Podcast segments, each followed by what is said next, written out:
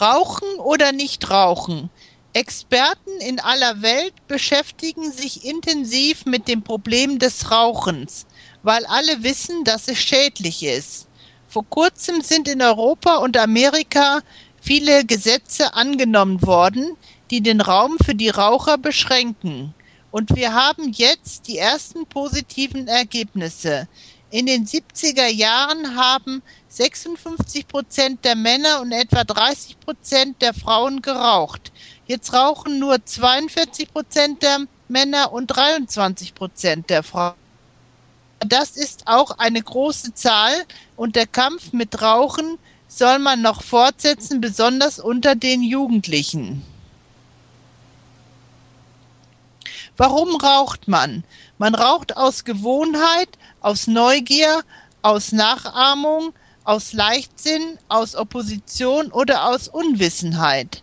Einige rauchen, weil sie gefallen möchten, andere, weil es ihnen langweilig ist. Dritte sagen, warum soll ich nicht rauchen, wenn so viele rauchen?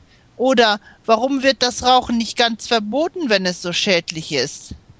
Warum ist das Rauchen eigentlich schädlich? Erstens, weil es Nikotin enthält. Nikotin ist nach Zyankali eines der stärksten Gifte. Ein Beweis dafür, 40 bis 60 Milligramm reines Nikotin genügen, um einen erwachsenen Menschen zu töten. Diese Menge bekommt der Raucher aus 20 Zigaretten, jedoch verteilt und nicht auf einmal.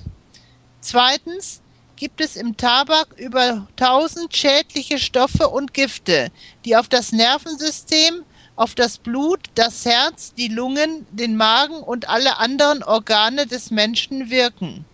Deshalb hat das Rauchen viele schwere Krankheiten zur Folge, sowie zum Beispiel Lungenkrebs, Herzkrankheiten, Raucherbein und andere. Die wissenschaftlichen Untersuchungen beweisen es. Rauchen ist die Ursache von 95 Prozent aller Erkrankungen an Lungenkrebs. An Herzinfarkt erkranken die Raucher zwölfmal öfter als Nichtraucher, an Magengeschwür zehnmal öfter und so weiter. Außerdem wirkt das Rauchen sehr schlecht auf Sprech- und Atmungsorgane, darum ist es für Sänger, Schauspieler und Lehrer sehr ungünstig.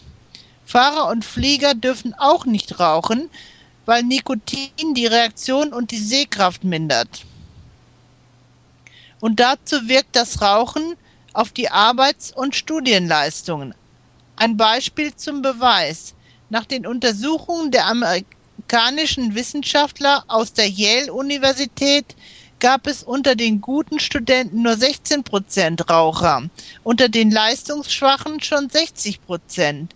Besonders stark leidet unter Nikotin das Gedächtnis. Aus diesem Grund prägen sich die Raucher den Stoff viel langsamer und schlechter ein als Nichtraucher.